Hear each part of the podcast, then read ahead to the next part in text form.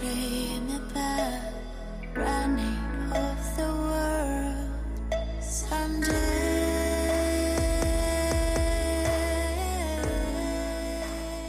Всем привет, это 189 выпуск подкаста «Давай поговорим». С вами в этой студии, как обычно, я, Стелла Васильева, и... Я, Аня Марчук, всем привет. Всем привет. Говорим мы сегодня на тему денег, тему финансовых привычек. И хотим про это поговорить в таком психологическом аспекте. То есть мы сегодня не столько будем, и даже совсем не будем да, говорить про то, как формировать э, привычки, там, не знаю, каким приложением пользоваться для учета финансов или еще что-то такое. Про это когда-то давно, мне кажется, в там четвертом, пятом или в каких-то самых первых выпусках мы говорили, может быть, когда-нибудь еще к этой теме вернемся. Но сегодня мы больше хотим поговорить про именно такую ментальную сторону вопроса, то есть про то, как мы относимся к деньгам, или какие-то установки, которые есть в нашей голове, как они влияют на то, как мы, в общем-то, взаимодействуем с деньгами. Почему у кого-то получается копить, экономить, не знаю, вести как-то разумный бюджет, у кого-то не получается. Кто-то достаточно раннего возраста понимает, что надо вот как-то строить какой-то свой бюджет, не знаю, инвестировать, еще что-то. У кого-то не получается. Мы сейчас говорим как бы не про ситуации какой-то такой вот серьезной бедности, а даже получая хорошие деньги, да, у человека не получается как-то так вот распределить даже до зарплаты. Ну и также мы поговорим немножечко о том, какие, может быть, наши установки из прошлого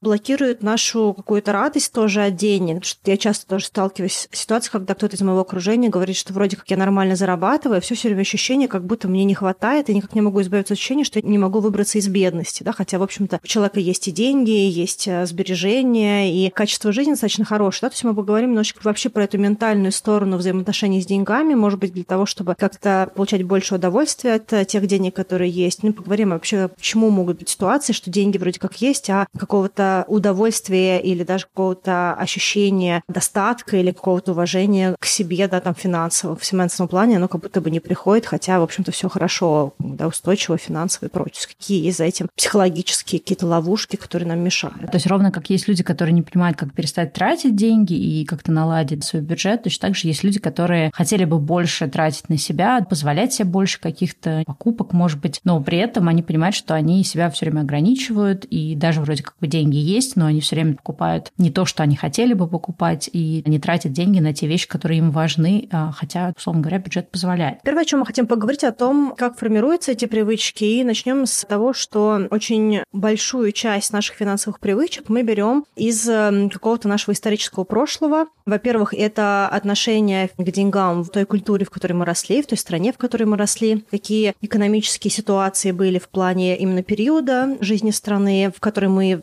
росли и впитывали какую-то финансовую вот эту вот модель. Плюс также большой кусок финансового нашего формирования, он идет из нашей семьи, как наши родители тратили, как наши бабушки и дедушки тратили, какие вообще отношения к деньгам мы видели и что на эту тему говорили какие-то люди, которые вместе с нами были в одном окружении, пока мы росли и формировались. Да, потому что если, допустим, мы задумываемся о том, как наладить какие-то финансовые привычки, не знаю, или как-то поменять свое отношение к деньгам, или мы понимаем, что есть какие-то в голове блокирующие установки, да, которые нам не позволяют что-то такое делать, то на самом деле это не вопрос того, в первую очередь, как эту привычку наладить, какое приложение установить, не знаю, какую систему учета финансов применить или там, как сделать ту или иную какую-то вещь, э, связанную с финансами. В первую очередь, да, нужно разобраться, что у нас вообще в голове на эту тему, какие у нас есть вот эти так называемые установки. Потому что вот тоже сказала Аня, да, что это во многом формируется в детстве, ну, не обязательно в детстве, да, в момент взросления, то есть понятно, что и в детстве, и в юношестве, и в отрочестве, и когда ты достаточно молодой, формируется за счет того, как в твоей семье к этому относились. То есть если ты вырос, например, в семье, где были определенные ограничения, либо это, может быть, э, во всей стране были ограничения, например, люди, которые жили в Советском Союзе, они привыкли, что особо ничего не купишь, ничего не достанешь, все сложно, нужно как-то так больше вещи ценить, и тогда даже какая-то малая трата воспринимается как что-то очень критичное, даже если, например, у тебя уже твои доходы сильно пере, ну, перевалили за то, чтобы эту трату просчитать какой-то серьезной. И это все вещи тоже очень важно понимать, какие-то вот, э, ну, даже не то, что понимать, здорово проанализировать, какие вообще есть э, в моей семье привычки или фразы относительно денег, то же самое там, да, в моей культуре, где я расту, потому что если, например, в семье считается, что нормальных денег э, на работе художником не заработаешь, соответственно, я даже свой карьерный путь, да, и свои какие-то мысли буду строить тоже через вот эту вот установку, через отношение к деньгам, да, то есть если я считаю, что важно там для какого-то ощущения комфорта жизненного, не знаю, безопасности хорошо зарабатывать, то я буду выбирать профессию не исходя из своих хотелок и желаний, да, а из того, какая профессия мне в данный момент кажется, так скажем, денежно приносящей. Также, если, допустим, человек жил в ситуации ограничений, то есть это даже не всегда была история про то, что в семье денег не было, это были скорее транслируемые ограничения, когда ребенок очень много слышал, что мы не можем себе этого позволить, или вот ты сломаешь куклу, новую тебе не купим. Нечего тратить деньги, да. Да, нечего тратить деньги, или там какие-то любые ограничивающие фразы, которые давали ребенку понять, что другого ничего не будет, что нужно очень бережливо относиться к тому, что есть. Это, во-первых, могло сформировать вот это ощущение того, что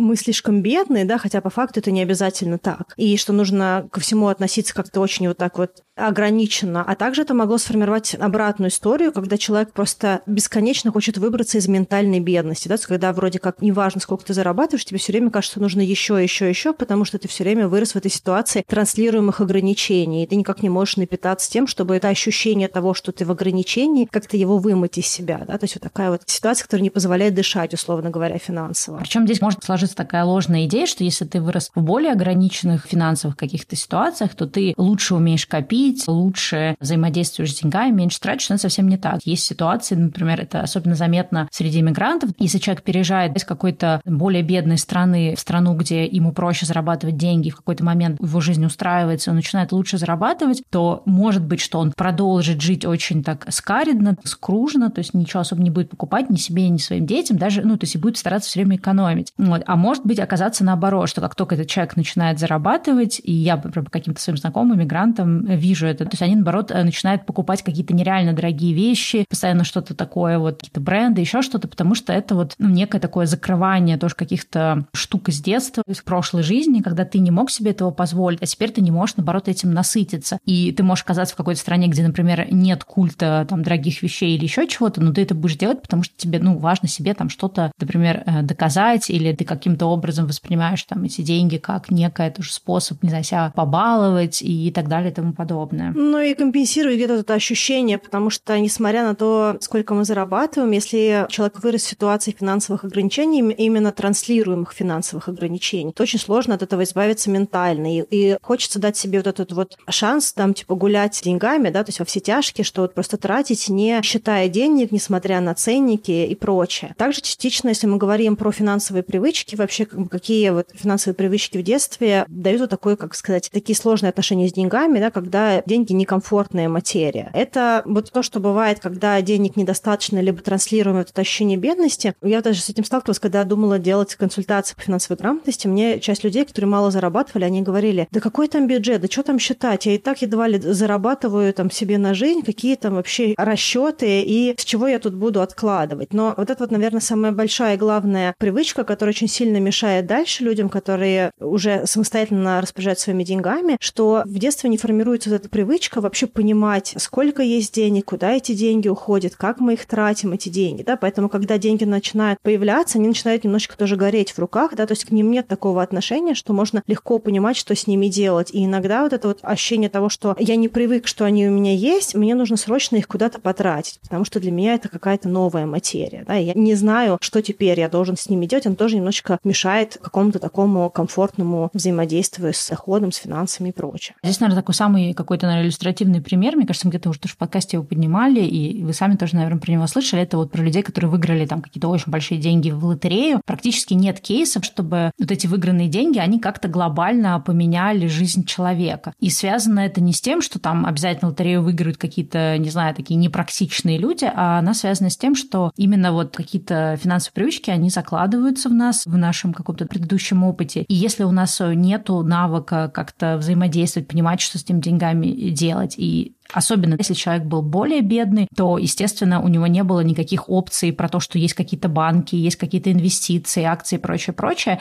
сама вот эта проблема финансовых привычек, что нам сложно выйти за пределы того, что нам уже знакомо, и какие-то варианты нам просто даже недоступны, то есть мы даже просто не знаем о том, что они существуют, и, естественно, есть очень много тоже всяких подвохов, там, с той же, там, например, вот этой лотереи, да, ну, то есть первая мысль человека может быть, о, я куплю, например, дом какой-то большой, классный, а потом оказывается, что содержание дома, налог на недвижимость, какие-то еще налоги, они настолько большие, что по-хорошему тебе нужно сесть и спланировать, и люди обычно, ну, к сожалению, так несправедливо мир устроен, но люди, у которых там больше денег, да, люди очень обеспечены, у них есть доступ к финансистам, не знаю, бухгалтерам, юристам и прочим-прочим, и им вот эти все опции кто-то может э, расписать. Но если у тебя никогда не было возможности взаимодействовать с такой большой суммой денег, то тебе даже в голову не придет, что вообще эта часть денег надо потратить на то, чтобы кто-то сел, там какой-нибудь там, да, финансовый консультант тебе там расписал, что куда тебе нужно эти деньги положить, да, чтобы часть там были рентой, а часть, например, ты их там тратил. То есть и это получается, что на самом деле это замкнутый круг, что мы не можем выйти за пределы того, что нам уже заложено в нас, если мы э, как-то, как сказать, осознанно не начнем в этом направлении двигаться. И еще важный момент по поводу денег, что когда нет вот этого отношения с деньгами, когда мы понимаем, сколько мы зарабатываем, или нам рассказывают родители что-то про деньги, или у нас есть возможность своих каких-то карманных денег, да, тоже почему, мне кажется, очень важно детей тоже как-то приучать к деньгам. И на эту тему есть очень хорошая книжка Бода Шефера «Кира и секрет бублика». Это как раз детская книга про деньги. Поэтому, если у кого-то есть дети, возможно, захотите тоже эту книжку почитать, либо с ребенком почитать. Но проблема денег заключается в том, что когда их очень мало или к ним нет какого-то понятного отношения, сколько приходит, сколько уходит, деньги живут параллельной жизнью с семьей. То есть они как-то приходят и как-то куда-то уходят. Да? То есть и сколько уходит, вообще непонятно и на что. И даже в своем окружении я периодически разговариваю с друзьями, я говорю, слушай, как так получается, что у тебя нет сбережений, ты зарабатываешь больше меня? Как так получается, что я зарабатываю меньше, а у меня есть сбережения, ты зарабатываешь больше, и вроде как мы с тобой живем плюс-минус одинаково, и ты даже чуть меньше тратишь на там жилье и прочее, а у тебя нет на что ты тратишь? Я не знаю, честно говоря, действительно, куда уходят мои деньги? Вот эта вот история про то, что люди не привыкли знать, сколько на что уходит. То есть человек может знать цены на сахар, цены на мясо, на какие-то конкретные продукты, но деньги, они какая-то особая материя. И вот то, что очень сильно меняет финансовую привычку, это когда с деньгами выстраиваются отношения с детства. Когда, допустим, ребенок даже понимает, у меня есть 10 рублей, на 10 рублей я могу купить либо две жвачки, либо могу купить вот эту вот какую-нибудь игрушку маленькую, ну, условно говоря, да. И вот эти вот даже выборы финансовые, когда есть возможность подумать, а что я с этими деньгами могу сделать? Вот они у меня есть, они мои, я могу ничего с ними не сделать, я могу купить вот это, я могу на что-то это обменять, но это уже формирует какие-то стартовые отношения с этими деньгами. То есть когда именно деньги становятся частью нашей жизни, то есть они не просто протекают мимо и как-то обеспечивают жизнедеятельность хаотично немножечко, то есть каким-то образом пришло-ушло, а именно когда с деньгами есть контакт. И вот очень важно, мне кажется, как первая стартовая привычка, которая может менять, допустим, отношения с деньгами человека, это именно понимание, сколько денег приходит и куда конкретно эти деньги уходят. И вообще, как бы, какие решения я могу принять, когда эти деньги есть у меня в руках. Конечно, тема карманных денег, она очень крутая в плане детей. Причем понятно, что в каждой семье свои доходы, и это могут быть очень разные деньги, но даже если они очень небольшие, это на самом деле очень важно. Я, кстати, помню, что когда я училась в школе, я поехала по обмену в Германию, и там, соответственно, впервые как раз столкнулась с тем, что у всех детей есть э, какие-то карманные деньги, там на неделю им дают родители, то есть это какая-то, причем не огромная, естественно, сумма, но это сам факт того, что дети знают, что вот у них вот есть эти деньги, и дальше у них есть какие-то еще, например, взаимоотношения с родителем, что из разряда я тебе там дам евро, ну тогда были не евро, но неважно, сколько то там немецких марок, а если ты покосишь газон и еще что-то. И опять же, это вопрос не каких-то гигантских сумм, да, то сейчас может показать, что, наверное, там какие-то там мифические немцы, очень богатые, могли своим там детям давать эти деньги. Но на самом деле это вообще не про это, это вопрос про то, ну, чтобы, во-первых, у ребенка была какая-то мотивация и понимание вот этих вот э,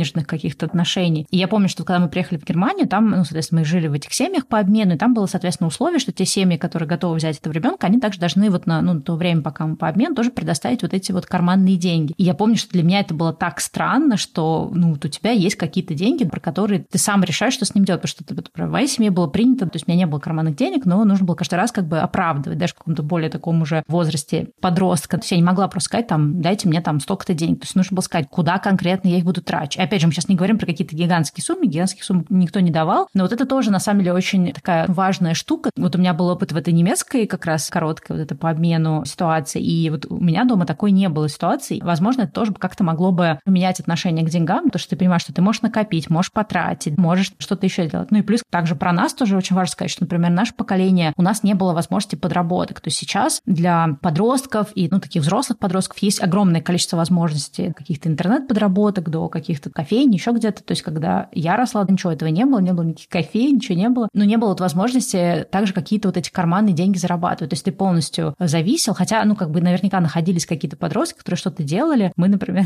с братом, у нас все время были какие-то очень неуспешные операции, мы то... Ну, кстати, возможно, сейчас я думаю, возможно, это тоже меня сформировало, что я все время что-то выдумываю, где, что и как. Потому что мы с братом, вначале мы покупали в Союз печати календарики и продавали их у... Ну, это все были идеи моего брата, на самом деле. Он, кстати, сейчас бизнесмен. Видимо, у него прям эта жилка была была всегда. Мы продавали около магазина эти календарики. Потом мы что-то какие-то штуки собирали, делали, тоже это продавали. Около, я помню, на ящики ставили это и около магазина продавали. В Молдавии мы там какую-то кукурузу таскали, пытались ее продавать, какие-то банки сдавали, бутылки и прочее, прочее. То есть на самом деле это, вот я сейчас об этом думаю, на самом деле это был очень ценный опыт, который показывает, что иногда, ну, как бы в наших случаях было не очень иногда успешно, например, мы сдали все бабушкины банки, которые были для закаток, и это была большая проблема. Но иногда ты понимаешь, что деньги, они вообще вот тебя окружают, ну, например, нужно пойти, да, поискать бутылки, отмыть их, отмыть от этикеток, сдать еще что-то. И этот опыт, он на самом деле тоже тебя каким-то образом формирует. Вот я сейчас об этом думаю. У меня были такие вещи. Ну, понятно, что я тоже собирала бутылки и сдавала, потому что мне не покупали конфетки и жвачки безгранично. То есть у нас всегда было сладкое дома, потому что у меня и папа сладкоежка, и, в общем-то, я сладкоежка, и всю мою еду, которую я не ела, заливали либо сгущенкой, либо вареньем, чтобы я хотя бы что-то ела в детстве. Сейчас я думаю, что, возможно, это то, почему я сейчас периодически борюсь лишними килограммами время от времени. Но так или иначе, если я хотела какие-то всякие турбы, еще что-то, какие-то прикольные жвачки с красивыми фантиками, нужно было как-то на них самой заработать. И на это я, конечно, тоже собиралась, какие бутылки сдавала. Еще моей подружки был такой способ заработка. Родители ее посылали зачем-то в магазин, и сдачу она оставляла себе. И у нее была мотивация там бегать по этим мелким каким-то задачкам, которые ей давали, для того, чтобы оставить потом какие-то вот эти вот деньги себе. У меня такого не было. У меня было все подотчетно. То есть я когда просыпалась утром, я поскольку просыпалась рано и всех доканывала, родители мне оставляли деньги на кухонном столе, чтобы я могла пойти и купить какой-нибудь хлеб, квас, там еще чего-то. Ну, да, такое вот. Квас в бидоне. Да. И я просто просыпалась, брала эти деньги, но я должна была отчитаться. Даже один раз был момент, что меня обсчитала кассирша, и мама вместе со мной пошла к кассирше и наподала кассирше. У меня тоже такая история есть. Мне кажется, какая-то история какая-то советского детства. Да, но мне кажется, меня сформировало то, что я должна была отчитаться. То есть вот мне сколько-то давали денег. Это все раннее детство, какое-то там 7-8 лет, то есть когда я уже умела считать, но при этом это не был какой-то такой же подростковый период, это именно какая-то младшая школа была. А уже в подростковом возрасте у меня был такой очень болезненный финансовый эксперимент, и тоже мне кажется, что очень важно говорить про такие какие-то штуки, и вообще важно понимать, что никто не родился финансово грамотный. Все лажают с деньгами в том или ином моменте. И вот это осознавание того, что дальше происходит с деньгами, оно проходит какие-то разные пути трансформации. У меня была такая история, что у меня был доступ к маминым деньгам, то есть она мне сказала, где лежат деньги. Это такие типа вот а карманные деньги, чтобы быстро что-то решить. И я знала, где они лежат, и вроде как мне никто не говорил, что я не могу их брать. И я постоянно покупала ТВ-парк и шоколадные круассаны. И в какой-то момент времени вся эта заначка там заметно выелась. И когда мама обнаружила, что много денег ушло, она меня спросила вообще, что и как, и мне пришлось рассказать про то, что каждый раз, когда еду из школы, я покупаю шоколадные круассаны, и раз в неделю ТВ-парк. Мне очень сильно тогда попало, на меня реально так кричали. В общем, это был такой болезненный опыт. Поэтому иногда бывают и такие забавные истории в плане отношений с деньгами. Мне кажется, если раньше начать ребенка обучать вообще тому, какие деньги, зачем они нужны, вот эти вот все такие спорадические какие-то резкие траты, как мои траты на шоколадные круассаны, то есть я же не знала, что я не могу тратить на эти шоколадные круассаны, поэтому я их достаточно щедро покупала. Поэтому очень здорово, мне кажется, ребенку вообще рассказывать о ценности денег сначала, на что можно тратить, на что нет, и чтобы у ребенка была возможность самому выбирать, на что ему тратить. И я даже вижу по своим некоторым друзьям, они постепенно учат ребенка даже в начальной школе копить на какие-то более крупные покупки, допустим, на какую-то более крупную куклу, на какую-то машинку крупную. Да? То есть когда ты можешь потратить то, что тебе дают в неделю, просто на какую-нибудь жвачку, конфетку или какой-нибудь там, не знаю, слинки или что-нибудь, какую-нибудь игрушку, а можешь накопить и в конце месяца купить себе что-то более такое существенное. В общем, разные такие финансовые приколы тоже, мне кажется, очень сильно мне помогли тоже, когда я росла, как понимать, что с деньгами делать. Поэтому здорово замечать, как у вас, как у ваших там друзей или партнеров, партнерок это все устроено, и иногда тоже забавно сравнивать. Вообще, если говорить про деньги, то для каждого из нас вот это вот отношение с деньгами, что для нас значит деньги, это что-то одно из четырех. Либо они для нас символ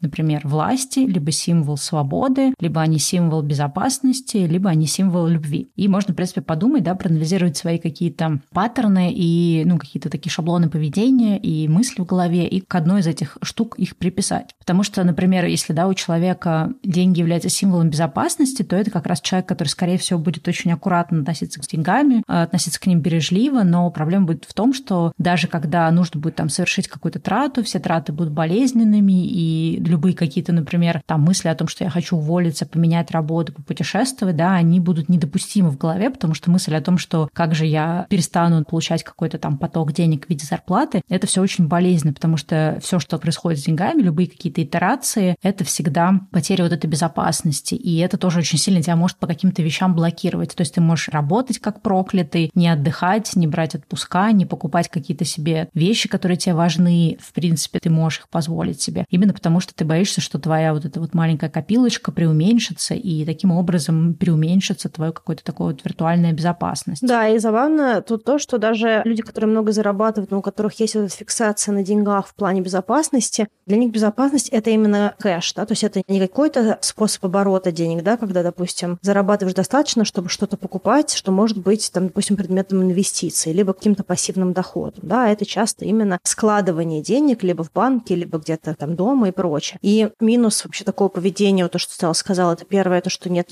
большой радости от денег, да, то есть они просто идут как успокоение от тревоги финансовой, да, то есть они просто, когда есть, как-то с ними как будто бы спокойнее и безопаснее. Но нет возможности тратить на себя. Иногда даже человек не тратит, чтобы развиваться, отдыхать. И также проблема заключается в том, что просто держать кэш, оно не всегда безопасно, потому что деньги имеют свойство обесцениваться. Также деньги, их можно потерять, там, какие-то еще штуки, да, и в этом смысле просто аккумулировать деньги ни на что не тратить, оно просто может привести к тому, что в какой-то момент времени эти деньги и ценности такой не имеют, и удовольствия они не приносили, а человек все равно устал и вложился, и, в общем, в целом много, много времени и сил потратил на то, чтобы эти деньги заработать. Хотя лучше в этом смысле было бы балансировать и эти деньги также, чтобы давали какое-то ощущение радости, не только от их наличия, но и также от вложения в себя, к примеру. Очень часто бывает, что деньги – это некий способ закрывать какие-то потребности. Вот я, например, сказала, да, про то, что деньги могут быть символом любви, как это может, например, проявляться. Вот у нас, например, такое было в семье, что у нас как-то не очень было принято как-то проявлять свои чувства, эмоции, связанные с взаимоотношениями внутри семьи, но зато мне кажется, что у нас все такие вот эти штуки закрывались именно финансовой частью. Родители проявляли любовь ко мне тем, что они старались вложить в мое образование, в какие-то кружки, водили меня куда-то, покупали какие-то вещи, вот именно в большей степени через какие-то вот такие вот предоставления, да, какого-то такого финансового благополучия, нежели чем, например, элементарные слова любви. И я, кстати, тут э, недавно задумалась о том, что у меня с моим мужем очень сильно отличается отношение к деньгам. То есть вот я, есть такой еще тоже термин, но дальше можем поговорить, overbuyer и underbuyer. То есть есть люди, которые впадают в импульсные покупки в моменты какого-то такого, ну, когда нужно закрыть какую-то потребность, они что-то покупают, и они больше страдают именно импульсными покупками, то есть покупать больше, чем хотели бы. А есть люди underbuyers, то есть такие недопокупатели, которые, наоборот, покупают меньше, чем следовало. Они прям не любят тратить на себя и все такое. Вот у меня муж такой, а я как бы первый тип. И я заметила, что мой способ проявлять любовь — это покупать ему те вещи, которые я знаю, что он хочет, но он все ходит, что-то такое. Надо там то-то, то-то купить. И потом что-то смотрю месяц, второй он постоянно про это говорит, говорит, и такая, да купи уже. Он такой, ой, да ладно, не надо. То есть не потому, что он там, ну, как-то рационализирует, что нет, там, я не хочу там тратить или что-то. Нет, я чувствую, что он вроде хочет, но он прям очень не любит ничего покупать для себя. То есть он просто это редко делает. И, в принципе, все, что как бы у него есть, мне кажется, за последние четыре года, большинство из вещей купила ему я. И я поняла, что на самом деле для меня это тоже мой способ показать любовь. То есть мне сложнее какие-то там всякие вот э, штуки даются эмоциональные, а больше я вот это проявляю через то, что если у меня есть возможность, то я ему что-нибудь такое классненькое покупаю, зная на самом деле, и он все время удивляется, такого, а как ты знал, что я это хочу? Я такая, ну вот как-то я вот где-то там оборонила, я на это все обращаю внимание. Так что это тоже на самом деле вот такой вот способ демонстрировать свое отношение к деньгам. Точнее, я бы сказала, с деньгами свои отношения. Получается, что обратно, что человек, у которого деньги и любовь очень плотно связаны, он будет ждать другого человека, чтобы в него тратит, покупает подарки. Если человек просто ему говорит слова любви или как-то поддерживает, или рядом находится для него, это не проявление любви. Как-то говорится, не надо спасибо, помогите материально. Если очень сильно завязаны любовь и деньги, именно финансы как способ проявления любви, как правило, какие-то подарки, то все, что не делается, компенсируется именно вот так вот, и человек ждет, что ему будут что-то дарить. Если ему ничего не дарят, ему кажется, что его не любят. А то есть вот тут есть такая взаимосвязь. Даже мне кажется, вот поиск взаимоотношений, в которых тебя, например, будет партнер, партнерка содержать, это тоже, ну, понятно, где-то это вопрос удобства, да, что это очень удобно, что, например, ты например, не хочешь работать, и вот что хочешь, чтобы найти какого-то обеспеченного партнера, как это называется, спонсор, спонсорка. Но на самом деле в этом тоже есть где-то какая-то такая психологическая грань, то есть у тебя есть ощущение, что тебя недостаточно любят, э, недостаточно о тебе заботятся, и ты, может быть, в твоей семье такой был паттерн проявления любви, и поэтому ты ищешь в другом человеке именно этого. То есть как бы кому-то со стороны кажется, что ты просто такой, не знаю, какой-то жадный человек и хочешь просто денег на халяву, а на самом деле, возможно, есть что-то, с чем можно сходить к психотерапевту, да, есть какие-то потребности, которые ты вот через эти отношения, где тебя одаривают дарами, закрываешь. Еще один способ мотивации финансовой – это деньги как э, проявление свободы. И, наверное, для меня вот эта вот история, то есть для меня не так сильно важно, сколько у меня денег на счету, хотя я люблю считать деньги, я люблю вести бюджеты, мне нравится знать, сколько у меня денег, мне даже есть какая-то игровая история с деньгами, что мне очень важно, чтобы у меня ниже какой-то планки не опускались мои сбережения. Я все время смотрю, как там у них дела. Плюс в плане своего бюджета тоже мне очень важно, чтобы у меня каждый месяц был профитабельным, да, то есть плюсовым. Да, даже тут смеялась тоже с другом, что мне не приходил последний чек, и я переживала, что у меня май будет минусовой, и буквально 31 мая мне в почту пришел чек, я его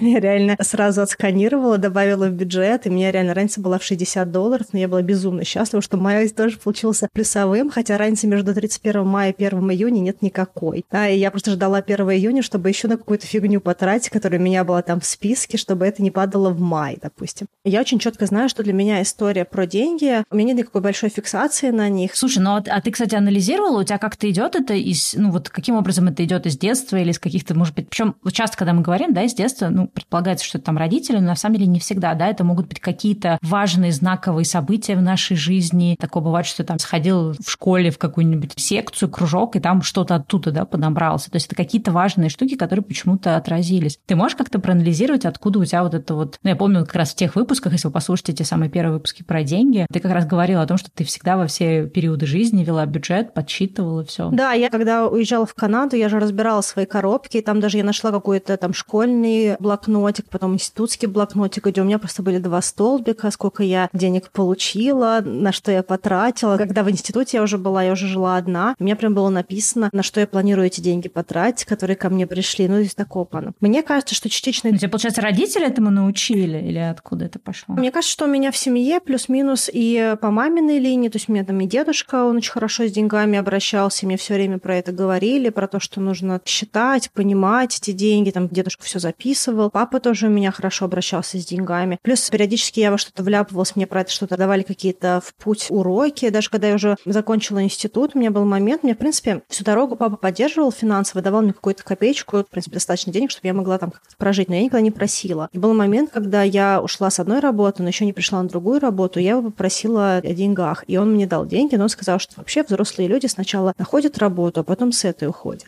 У меня все время все деньги, они шли с каким-то таким вот это вот китайская печенька с предсказанием. Мне кажется, что еще какие-то такие вещи. Ну, видишь, у меня получается, что я там с мамой тогда, когда мамины деньги потратила, мама мне дала какие-то комментарии на эту тему, да, я поняла, что я не могу просто так тратить деньги, не зная, на что они тратятся, не зная, какую конкретно сумму я потратила. Там я должна как-то отчитываться по поводу этих денег, вообще как-то понимать, сколько я могу тратить на какие-нибудь круассаны, а сколько нет. Потом у меня были моменты, что я всю дорогу была старостой где-то. Старостой в школе, старостой в институте. И я помню, что у меня был даже такой момент, когда я а, в школе уже в каком-то классе, не знаю, может быть, какой-нибудь класс там пятый, шестой, я была старостой, и мы каких-то то ли рыбок кому-то дарили. В общем, короче говоря, у меня был какой-то бюджет на что-то, а мне также нужно было что-то свое купить, и я знала, что у меня будут деньги, но не сегодня. И я залезла просто, считаю, что в корпоративный бюджет, то есть в тот бюджет какие-то на подарки. И я просто так переживала, потому что мне нужно было же закрыть свой вот этот вот а, вытащенный кусок бюджета. И я просто ждала, когда мои личные деньги там как-то мне дадут. Кассовые разрывы там устроила. Кассовый разрыв, да. И то есть вот у меня было вот таких, когда я там по лезвию бритвы финансово ходила, то есть мне кажется, какие-то такие микромоменты, они сформировали тоже отношения с деньгами. Потом в более позднем периоде, когда начали появляться кредитные карточки, я, естественно, тоже, как и все остальные люди, как-то начинала тратить кредитные карты, потом у меня получалось что когда ты тратишь, тебе дают еще больше, вот этот вот в кредитной карте, ты их закрываешь, да, тебе дают все больше и больше суммы на кредитных картах, которые ты можешь тратить. И я помню, что у меня был момент, когда у меня уже куча было всяких вот этих микротрат на какую-то фигню. И вот это был тоже какой-то для меня переломный момент, когда я понимала, что нужно все это позакрывать, чтобы я могла свою зарплату вообще видеть, потому что из-за того, что у меня куча всего понатыканного, понадерганного, что я понабрала кредитами, я вообще не вижу свою зарплату. Ну, то есть, мне кажется, какие-то такие микромоменты они сформировали, а потом, наверное, работа в маркетинге вообще очень круто тебя формирует, потому что ты постоянно каждый месяц закрываешь PNDL, и ты ведешь бюджет, и ты плюс-минус понимаешь, сколько на твоем бренде потрачено, сколько тебе осталось потратить, там, приходы, ну, какие-то другие моменты. В общем, мне кажется, что это сформировало. Но из детства много чего шло, потому что у меня и папа, и дедушка, и мама, в общем и целом, с деньгами хорошо обращались. Мне кажется, мне не было просто шансов. Я по брату тоже вижу, что он очень хорошо понимает, как зарабатывать, и что сейчас даже он достаточно молодой, но он уже с первого курса тут и там зарабатывает. Утверждение того, что это из семьи все таки Мне кажется, что много чего идет из привычек семьи, потому что, в общем и целом, мне никто никогда, допустим, не говорил, что ну, мне нужно идти и зарабатывать деньги прямо из института, допустим. Но я помню, что я на первом курсе бегала и всякими там промоутерами, интервьюерами, какие-нибудь кириешки давала, там, знаешь,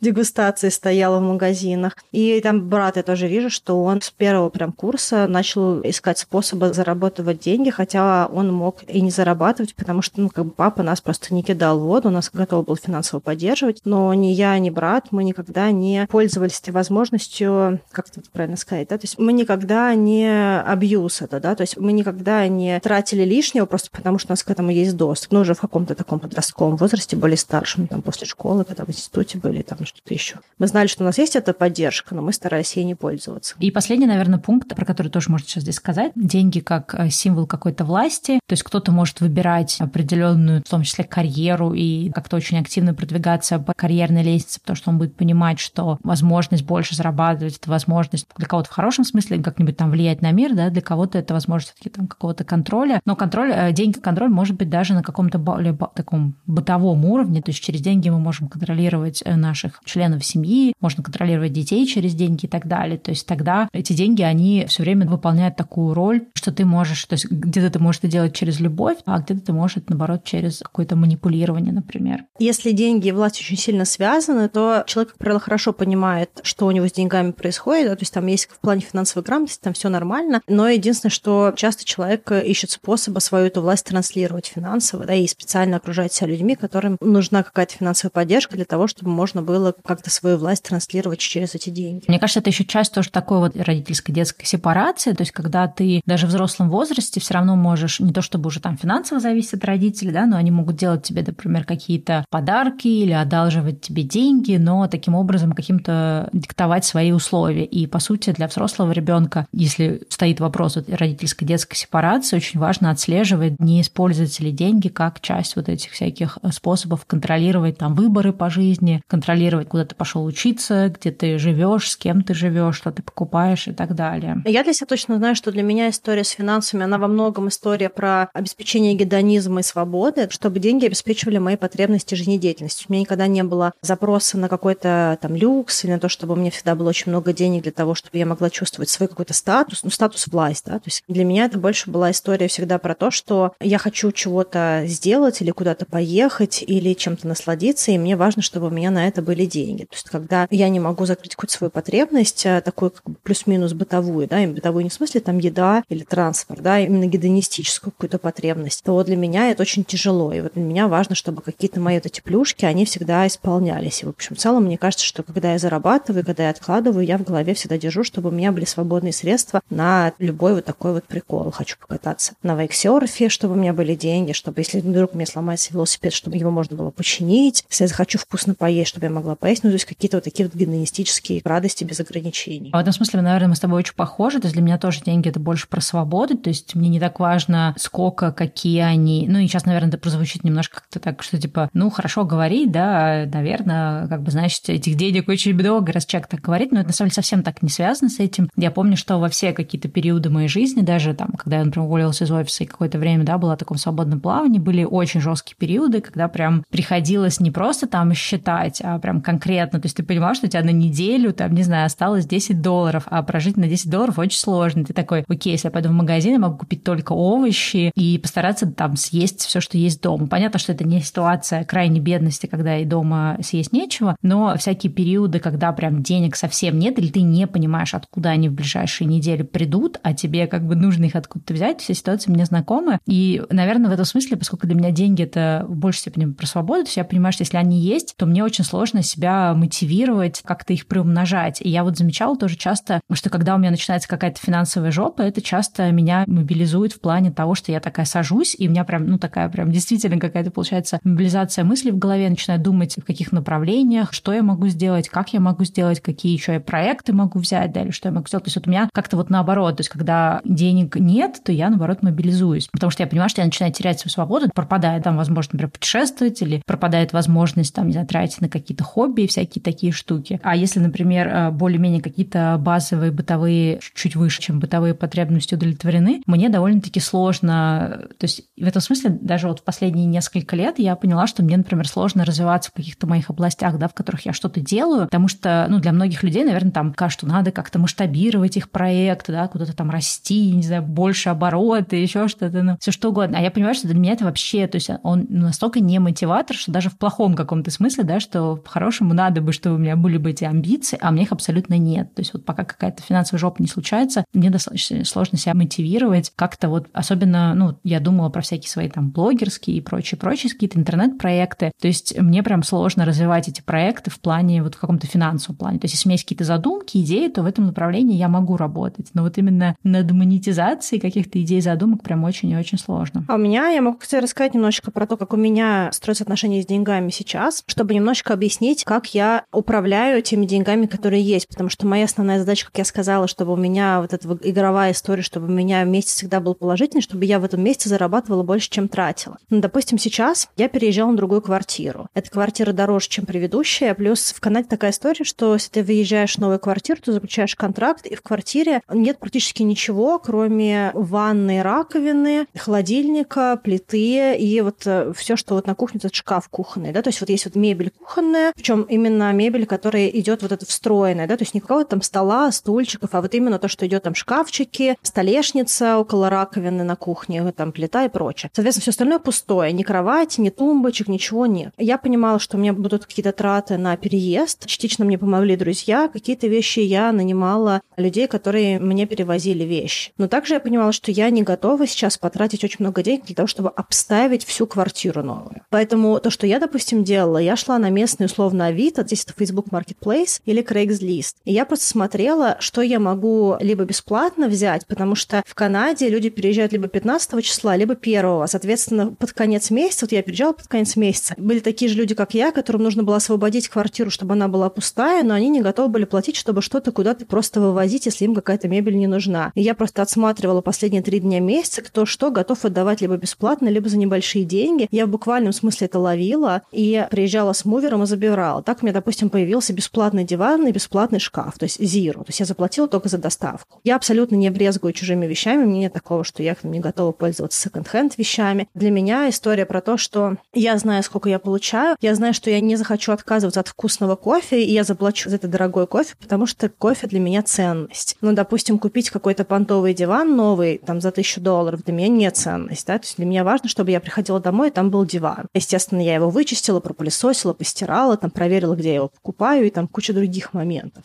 Наверное, какая-то свобода тоже отношения с деньгами заключается в том, что ты понимаешь, где ты готов не тратить много, а где ты не готов, допустим, ужиматься. Да? И вот для меня вот эта вот история про то, что обставить квартиру, я знаю, что мне нужно, я спокойно там какие-то вещи получу бесплатно, либо за маленькие деньги поддержаны. И, может быть, когда-то потом я захочу это обновить. Но сейчас в моменте это для меня вообще не ценно. Но какие-то вещи для меня вот важны. Для меня важно, чтобы я ходила в кафешки, чтобы у меня была возможность куда-то ходить с друзьями, я не была одна сидела дома и ела гречку. Зато на какие-то другие вещи я не потрачу, да, и я свободно себя по этому поводу чувствую. Это тоже как раз про свободу, что нет какой-то такой иерархии, то есть вот такие вещи трачу, на такие не трачу, скорее достаточно такое, ну, со стороны может показаться, что достаточно хаотичное и нелогичное. Я помню, когда я делала на канале видео 62 вещи, которые я не покупаю, это самое холиварное, мне кажется, видео, тут оно снова как-то завирусилось, и опять приходят новые люди и оставляют комментарии. И это очень интересно, ты видишь, как по-разному очень люди относятся, и ну, это тоже как бы отсылочка да, к нашему предыдущему выпуску про интроекцию, старому выпуску про проекцию, что у всех очень разные взгляды, и часто люди думают, что то, как они относятся к деньгам и к тратам, к покупкам, к значимости вещей, это то, как смотрят на это другие люди. И очень забавно иногда читать, например, комментарии, когда люди пишут там, ну вот если у вас там такой-то доход, то вы уж точно не должны покупать все БУ. Наверное, если вы покупаете БУ, то вы голодранец. Если вы покупаете БУ, то вы скряга. То есть последний какой-то был смешной комментарий, что на это вы не тратите, на то не тратите, на третье не тратите. А чем же вы тогда в жизни занимаетесь? Я такая думаю, странная взаимосвязь, чем я занимаюсь в жизни и что я покупаю и не покупаю. Но это все тоже на самом деле вот э, про установки, да, там отношение к second-hand вещам, отношение к тому, должна вещь быть брендованная или не брендованная, продиктованная, пользовался ли ей кто-то до тебя и так далее и тому подобное. Это тоже про определенные установки. Например, кто-то, допустим, в детстве да, носил много вещей, которые от кого-то достались. Возможно, есть очень сильные какие-то внутренние негативные реакции на чьи-то вещи. То есть не потому, что это практично, не практично. То есть люди даже могут это какой-то рационально объяснять штукой, но на самом деле это просто какая-то вот эта вот ну, такая память, которая тебе заставляет думать об этом с отвращением. Или какая-то это может быть интроекция, какой-то интроект на тему того, что там с таким-то определенным доходом нужно носить уже такие-то бренды, а носить какие-то более дешевые бренды, уж тем более вещи секонда, это как-то вот, ну, не камильфо. И вот такие штуки в купе с нашим предыдущим выпуском про интроекцию очень важно в себе отслеживать, потому что вопрос, да, кто это сказал, почему это так, и так ли это во всем мире. И на самом деле вот чем хорошо, когда люди путешествуют, э, живут за границей, да, живут в разных странах, ездят по всяким обменам, стажировкам, учатся, работают за границей, да, хотя бы какой-то небольшой длительный срок, ты можешь видеть, как в разных людях, в разных культурах к этому относятся, и у тебя самого тоже очень сильно меняется отношение к деньгам, потому что это однозначно мое отношение к деньгам очень сильно как-то вот формировалось не только в детстве, в отрочестве, но и, например, в последние 10 лет, когда я уже уехала, соответственно,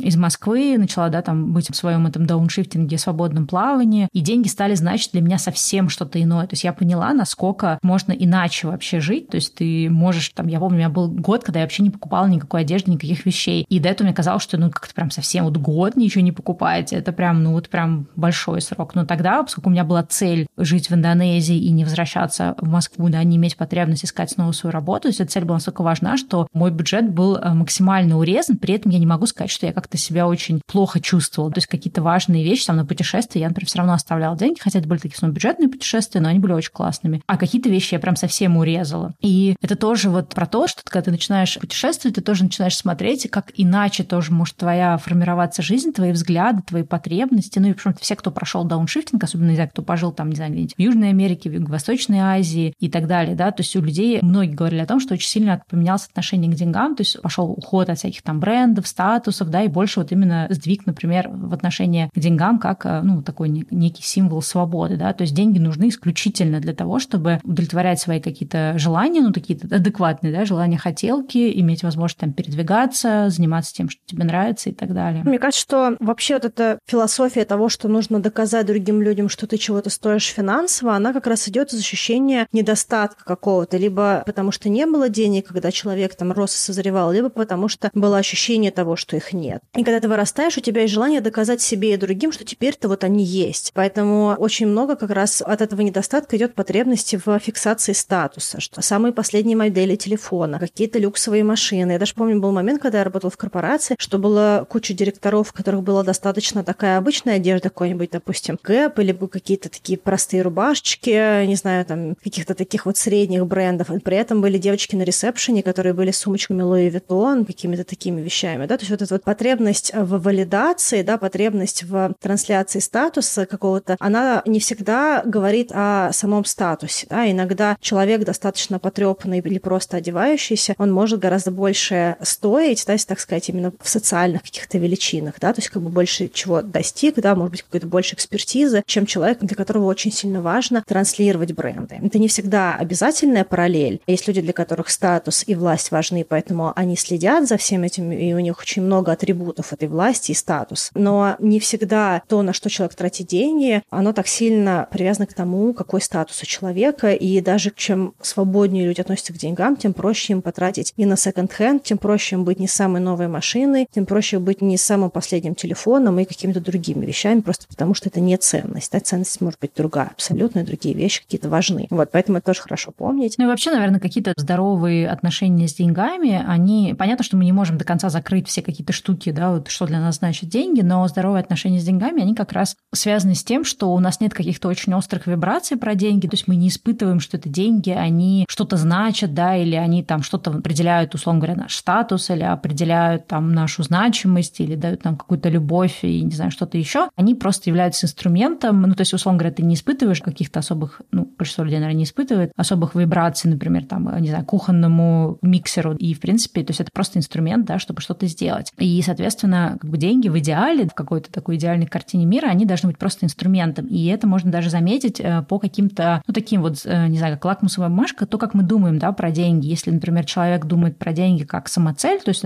я хочу, чтобы столько-то у меня было, да, или чтобы я столько-то там за год заработал или еще что-то. Ну, то есть заработок немножко другой, потому что это иногда определяет, да, там твой какой-то карьерный статус. Но в общем и целом важнее, да, чтобы мы думали какими-то материальными или нематериальными параметрами, да, то есть условно говоря, я хочу, да, чтобы у меня там был такой-то дом для моей семьи, да, или я хочу, чтобы моя семья имела возможность там столько-то раз путешествовать, или я хотел бы там, не знаю, детям дать образование за границей, или еще что-то. То есть э, скорее важны вот такие какие-то штуки, причем они важны не сколько как вот именно, да, там символ какого-то статуса или чего-то, а когда это также завязано на искреннее желание. То есть действительно мне этот дом важен не как какой-то статус или потому что все в моем поколении покупают дом, а потому что я понимаю, что вот какая-то у меня есть такая идея, там большой дом с большой семьей и так далее и тому подобное. Вот здесь, конечно, очень сложно отслеживать, что из этого является реальными часто желаниями, а что является тоже на самом деле способом какие-то такие свои цели, потребности, ну не цели, а скорее потребности закрывать. Но так или иначе, вот с точки зрения именно денег, важно все-таки мыслить, что ты реально хочешь, то есть для чего тебе эти деньги как инструмент нужны, а не сами по себе там необходимы, чтобы какая-то вот конкретная сумма, непонятно почему именно такая, была у тебя там в месячном доходе или накоплении. Еще такой момент, что нет ничего плохого в том, чтобы какие-то вещи были статусные, если для вас это реально имеет какую-то ценность. Важно, чтобы было какое-то базовое отношение с деньгами в плане финансовой грамотности, потому что то, что я вижу часто людей, для которых статус имеет значение, что они тратят в кредит, условно говоря, да, что у них начинает быть очень сильный минусовой бюджет, потому что им очень важно зафиксировать статус. Как только им дают какие-то кредиты, они очень сильно впадают в этот минусовой бюджет. И не всегда инвестиция в статус, она оправдывает вот такого падения финансового, и потом очень сложно это все закрывать, эти все кредитки, эти какие-то долги и прочее. Поэтому мне кажется, что важно помнить о том, что при любом раскладе, какая бы ни была ценность, либо свобода, либо власть, либо безопасность, либо любовь, либо производные всего этого, важно помнить о том, что деньги, которые у нас есть, они должны быть здоровыми, да, то есть мы жили, условно говоря, посредством, да, чтобы мы зарабатывали и тратили так, чтобы мы не испытывали дополнительные тревоги от того, какую финансовую ситуацию мы сами себе создаем, и чтобы потом не было мучительно сложно все это закрывать, решать, и как-то это все очень было дискомфортно. А вторая вещь, мне кажется, что тоже очень важно, чтобы деньги не были самоцелью. То, что Стелла сказала, что здорово, когда мы понимаем, зачем нам нужны деньги, что мы с ними собираемся делать. И, кстати, вот эта история про то, что люди выигрывали миллион долларов, потом и через 2-3 года их теряли, она частично была про то, что не было цели. То есть эти деньги, они не были направленными, поэтому они просто сливались, а деньги слить очень легко. Даже иногда какие-то маленькие траты, кажется, ты здесь потратил 100 рублей, здесь потратил 500, здесь там 300, а потом, хоп, у тебя нескольких тысяч нет. А куда они потратились? Да, просто на всякую фигню потратились. Вот куда они потратились. Здорово понимать, что это за деньги, то есть для чего эти деньги нужны, для того, чтобы проще было распределять те деньги, которые приходят, или те деньги, которые уже сейчас есть. Что-то, может быть, пойдет на накопление, что-то пойдет на какие-то реальные радости, там, цели, покупки, что-то там еще. И здоровое отношение с деньгами, когда деньги не самоцель, когда мы не зарабатываем, чтобы зарабатывать, что какая-то вибрация с деньгами, она не выбивает из колеи. Потому что сейчас, может быть, кто-то слушает, кто живет в регионах или у кого очень маленькие доходы, и кажется, что вся эта фигня к ним не имеет никакого отношения. Но я могу сказать, что самые частые сомнительные финансовые решения были как раз у людей, которые зарабатывают мало. Потому что кажется, что ты зарабатываешь настолько мало, что тебе вообще не нужно думать о том, что со своими деньгами делаешь. Я даже помню, что мы как-то сидели с мальчиком, делали финансовый эксперимент, но студент зарабатывал какие-то гроши. Фактически он жил на стипендию. Стипендия не такие большие деньги. И мы нашли в его тратах несколько точек, где он бессмысленно тратил деньги. И просто от того, что мы их нашли, ему было проще потом эти деньги на какие-то более важные вещи пустить. Поэтому даже если вы очень мало зарабатываете, и у вас очень много ртов, которые вы кормите, все равно здорово понимать, на что конкретно вы тратите, и какое-то время хотя бы позаписывать, куда эти деньги уходят, потому что как только вы начинаете записывать, для вас абсолютно меняется реальность финансовая. Это не важно, сколько человек зарабатывает, не важно, где он живет, не важно, куда он тратит. Важно понимание того и другого, и когда есть понимание, то можно перераспределить деньги, даже с очень маленьких денег всегда можно откладывать. Я помню, что я откладывала прям с очень маленьких денег, когда я зарабатывала просто сущие гроши на своих первых работах, и даже уходила с более высокой зарплаты на какую-то грошовую зарплату, совсем ассистентскую, которая там минус-минус-минус, но все равно я с нее какую-то копеечку откладывала, чтобы что-то было. Ну, на самом деле, тут важно тоже понимать, что как бы думать и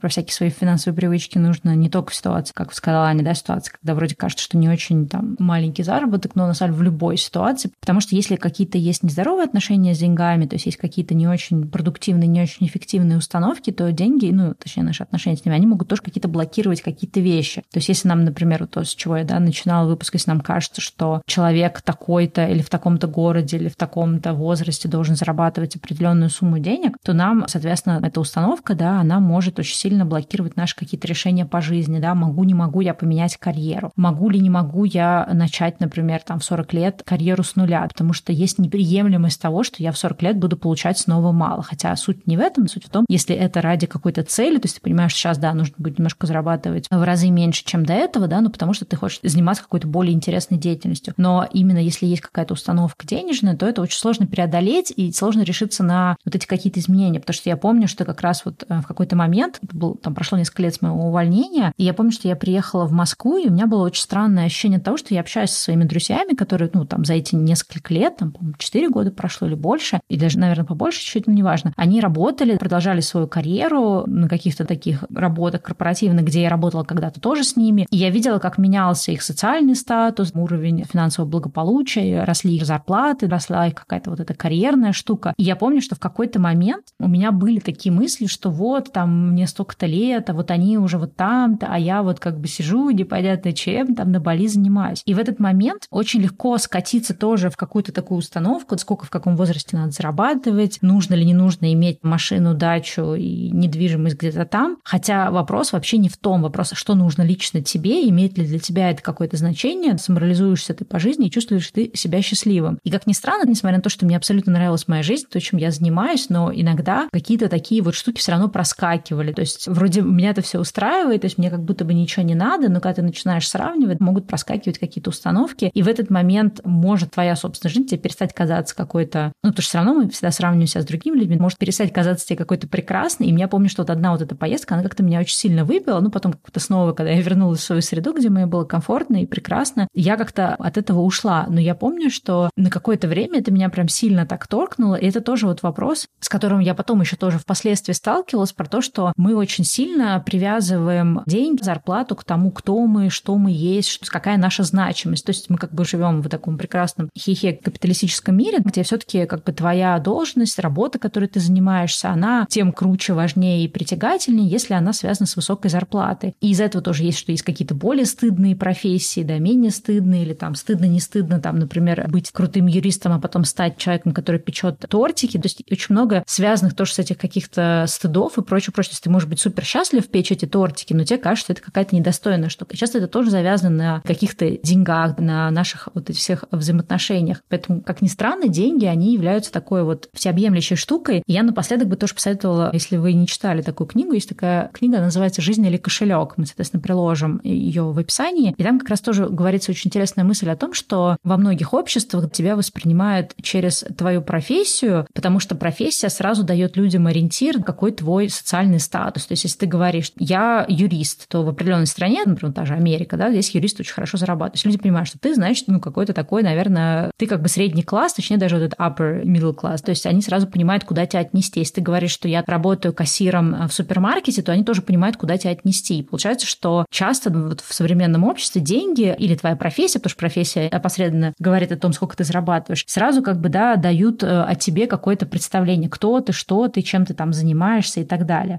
Поэтому деньги — это какая-то очень такая интересная штука, и наши отношения с ними, и то, как нас люди другие воспринимают тоже через призму своих каких-то отношений с деньгами. Это прям такое, на самом деле, очень большое поле, про это, мне кажется, можно прям не один выпуск говорить. Я думаю, что мы чуть-чуть подробнее расскажем вообще про хорошие и плохие привычки, финансовые, как-то более детально в каком-то другом выпуске. А я хотела еще сказать, что есть воспринимаемая иллюзия богатства. Она часто бывает у людей, у которых меньше денег, и кажется, что богатство — это когда ты просто ходишь, раскидываешься деньгами, ты вообще их не считаешь. И это все идет из различных фильмов таких вот о богатых людях, каких-то голливудских, и от всяких вот этих вот инфо-цыганских ламборджини, которые в постах. Но вообще люди, у которых такой хороший стабильный доход, которые такой доход выше среднего, которые много себе могут чего позволить, и также даже люди, которые свои бизнесы какие-то имеют, они, как правило, знают свои деньги, и вот так вот раскидывать деньгами, мне кажется, могут либо люди, которые только недавно стали богатыми, то есть за счет какого-то выигрыша, допустим, или какого-то резкого прихода денег, либо если это наследуемые деньги, то есть когда ты их сам не заработал, у тебя просто есть доступ к этим деньгам. Но большинство из нас самая близкая точка, к которой человек может прийти, это вот такой вот хороший выше среднего класс, когда денег хватает на очень много вещей, которые закрывают потребности. Но в этом случае финансовая грамотность критически важна, и отношения с деньгами критически важны. И вот э, фраза из серии «я не буду считать деньги, я просто буду больше зарабатывать», это, наверное, самая большая ошибка, которая только может быть с точки зрения финансовой грамотности, потому что потратить и спустить можно абсолютно любые деньги, неважно, кто сколько зарабатывает. Вот. И, наверное, под конец мне хотелось сказать о том, что не бывает какого-то более важного знания про деньги, чем понимание того, куда эти деньги уходят, и осознавание прихода и дохода. И вот если хотя бы какую-то одну вещь я могу донести, это то, что вне зависимости от того, из какого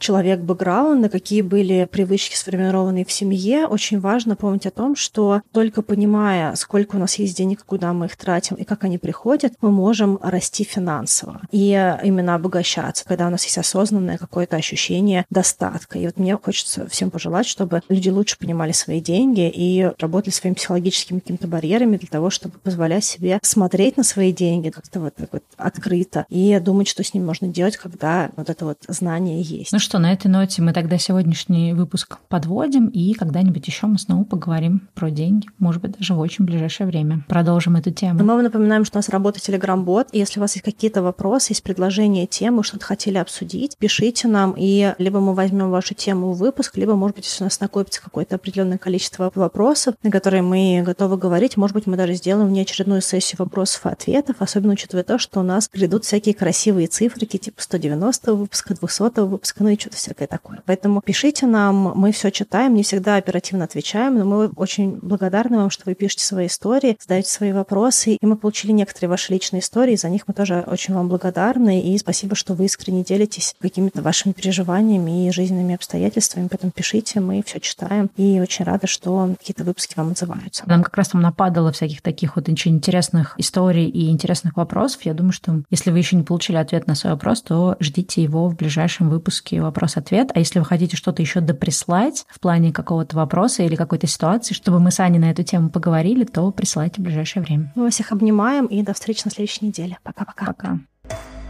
grow through